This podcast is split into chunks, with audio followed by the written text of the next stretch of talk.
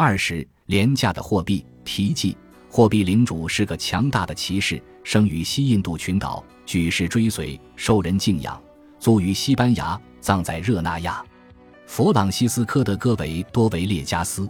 金钱至上。印加年轻人卡帕克问第一个到达秘鲁的西班牙人干地亚都吃些什么？干地亚用西语回答，并用手势暗指他吃的是金银。于是卡帕克赠予他大量的金粉和金银叠器。费利佩·瓜曼波马德阿亚拉最新记事及良好政府，像大多数人一样，哥伦布与金钱虽然关系密切，但不精于赚钱之道。关于这一点。我们可以从一四四百七十八年他受雇将一船蔗糖从马德拉群岛带到热那亚，把这单交易搞砸而不得不对簿公堂一事看出。卢多维科·琴图廖内是热那亚最有钱的银行家之一，他曾经支付给一个名叫保罗·迪内格罗的商人一千二百九十达克特金币，后者则雇佣哥伦布船长运输五万磅重的蔗糖。并支付哥伦布一百零三达克特金币，外加移货仓的羊毛。可是，在马德拉群岛没人购买羊毛，所以哥伦布带着卖剩下的蔗糖回到了热那亚，并被迫在那里的法庭上证明自己商业上的失利。那时候他还是二十七岁左右。哥伦布很快跑路，一去不复返。但是热那亚的那笔账注定要跟随他一辈子。哥伦布前往了伊比利亚半岛。在那里，新兴而激进统一的西班牙正在发起三次大型军事战役当中的第一次战役。因四百七十八年，斐迪南二世和伊莎贝拉女王派兵到葡萄牙领土大加那利岛，但是他们花光了钱。从一因四百八十年开始，一个叫弗朗西斯科皮奈罗的热那亚人在后来的三年里连续四次资助了西班牙军队的远征。截至因四百八三年。大加那利岛被征服，债权人才得到回报。但是这里有个问题，正如海伦内德所记录的，唯一最直接的回报就是史无前例的大量战俘。这些皇室债权人，尤其是那位热那亚人，成了皇家奴隶经纪人。这种模式被迅速复制。第二次大型军事战役发起于一因四百八二年。是长达数百年之久的收复失地运动的最后阶段。战役发生在伊比利亚本土，仍是由热那亚人资助。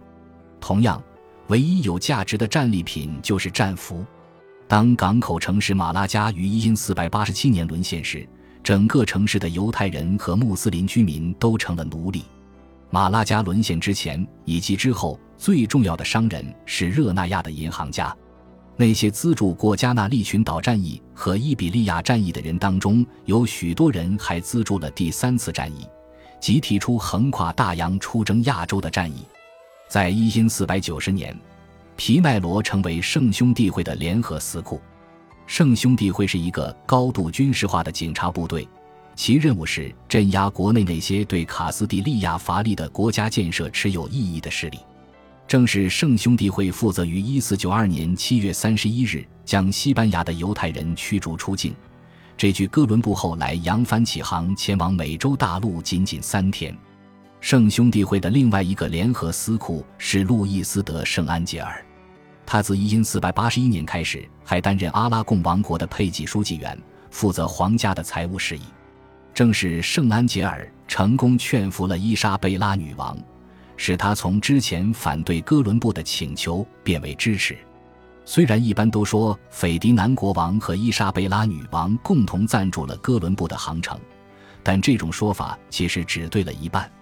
斐迪南的阿拉贡王国和伊莎贝拉的卡斯蒂利亚王国，与其说是赞助者，不如说是承保人。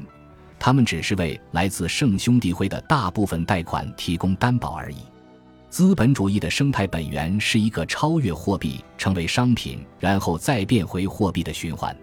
这个奇特而又很现代的魔力就在于此：国家需要战争掠夺战利品，但是又需要金钱支付军费。没有战争的话，国家就不能获取财富，并用其中的一部分支付前一场战争的费用，也就是战争金钱。战争，银行家需要政府偿还债务。政府需要银行家的资助。